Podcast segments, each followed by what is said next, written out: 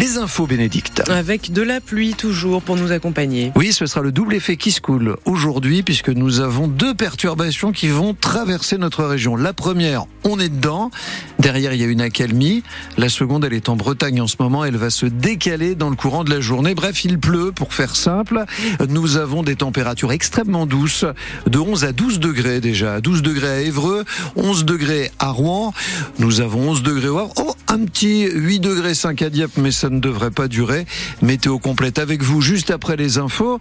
Et puis sur la route, euh, pour l'instant, tout est calme. Et à la SNCF, je vérifie, hein, les trains sont à l'heure. Allez hop, c'est parti. La communauté juive de Rouen prépare un repas d'hommage aux victimes du 7 octobre. Le repas de Shabbat qui aura lieu demain et samedi à la synagogue de Rouen où hier l'hommage national aux invalides à Paris a été suivi avec attention quatre mois jour pour jour après l'attaque du Hamas en Israël qui, avait, qui a fait plus de 1160 victimes dont 42 franco-israéliens. Le discours du président Emmanuel Macron a été écouté attentivement par Natacha Benaïm, la présidente de la communauté juive de Rouen. C'est courageux par rapport aux autres nations, je trouve ça courageux. C'est le premier pays qui décide de faire un hommage national et je trouve que c'est courageux et je salue euh, vraiment cette initiative.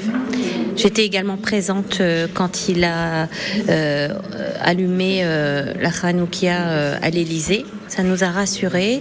On se sent moins seul, moins différent. Nous sommes français, citoyens français de confession juive et on compte autant qu'un autre citoyen. Et à ce titre, le discours du président, la solennité de la cérémonie, ça a été un moment important pour vous Absolument. Alors on était là ce matin parce qu'on est tous bénévoles et euh, on prépare un, Shabbat à la synagogue, mais on avait euh, nos portables pour suivre la cérémonie. Natacha Benaïm, la présidente de la communauté juive de Rouen, répondait à Christine Wurtz.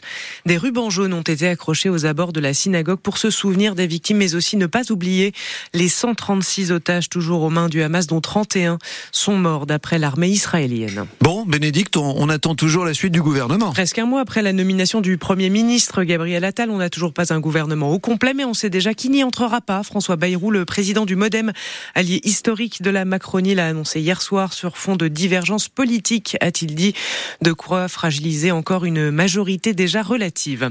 Le Premier ministre, lui, sera sur le terrain, comme il aime à dire cet après-midi, auprès des habitants du Pas-de-Calais, victimes des inondations et qui vivent toujours avec la menace de nouvelles crues. Encore un record de chaleur. Le mois de janvier a été le plus chaud jamais enregistré, avec une moyenne mondiale d'un degré 7 au-dessus de celle de l'ère pré-industrielle. C'est le huitième record mensuel de température consécutif.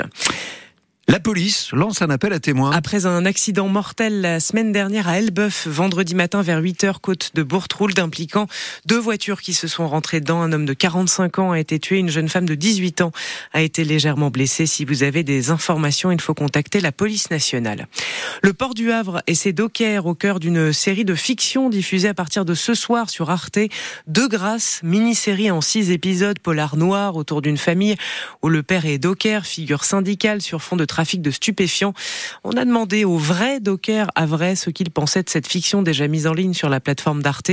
Reportage dans le journal de 6h30. Moi, j'ai vu la série, j'ai hâte euh, d'entendre euh, leurs sentiments dans quelques minutes. Bon, bah, en tout cas, au Havre, euh, c'est raté pour le hack. Les Havrais ont été éliminés hier soir de la Coupe de France de football, battus par Strasbourg 3 à 1. Les Ciels et Marines ont fini à 10 après l'élimination de Koudziev à la 80e minute. Mauvaise soirée pour les Havrais, privés de trois joueurs, dont Lloris et Sanganté, ce qui a fragilisé la défense et tout cela seulement trois jours après un gros match de championnat face à Monaco dimanche. C'était compliqué sur le plan physique, reconnaît l'entraîneur du HAC, Luca Elsner. Il y a quand même des circonstances qui font que c'était plutôt compliqué d'avoir un niveau de fraîcheur égal, parce qu'on a quand même deux jours de moins de récupération. Et puis on a fourni des efforts surhumains à Monaco pour grappiller le point. On avait quelques repères de moins sur cette rencontre. C'est pour ça que dans la première mi-temps, on a eu beaucoup de difficultés. Et on est, je pense, plutôt heureux de rentrer avec euh, un but d'écart euh, à la mi-temps. J'ai trouvé que notre deuxième mi-temps, elle était plus logique on était un peu mieux en place, on avait plus de densité au milieu de terrain et du coup le, jeu s'est un petit peu équilibré, même si on a continué à concéder des occasions. On s'est rapproché un petit peu d'une égalisation éventuelle qui est stoppée net par le rouge. Donc ouais, une soirée relativement décevante. On a toujours envie que ça se passe mieux. Euh, est-ce que les conditions étaient vraiment réunies? Au final, peut-être pas, parce qu'on a vu un adversaire aussi très entreprenant et assez intéressant offensivement. On a vraiment tout fait ce qu'on pouvait euh, en termes d'efforts, euh, en termes d'abnégation jusqu'au bout, mais il nous manquait quelque chose. L'entraîneur du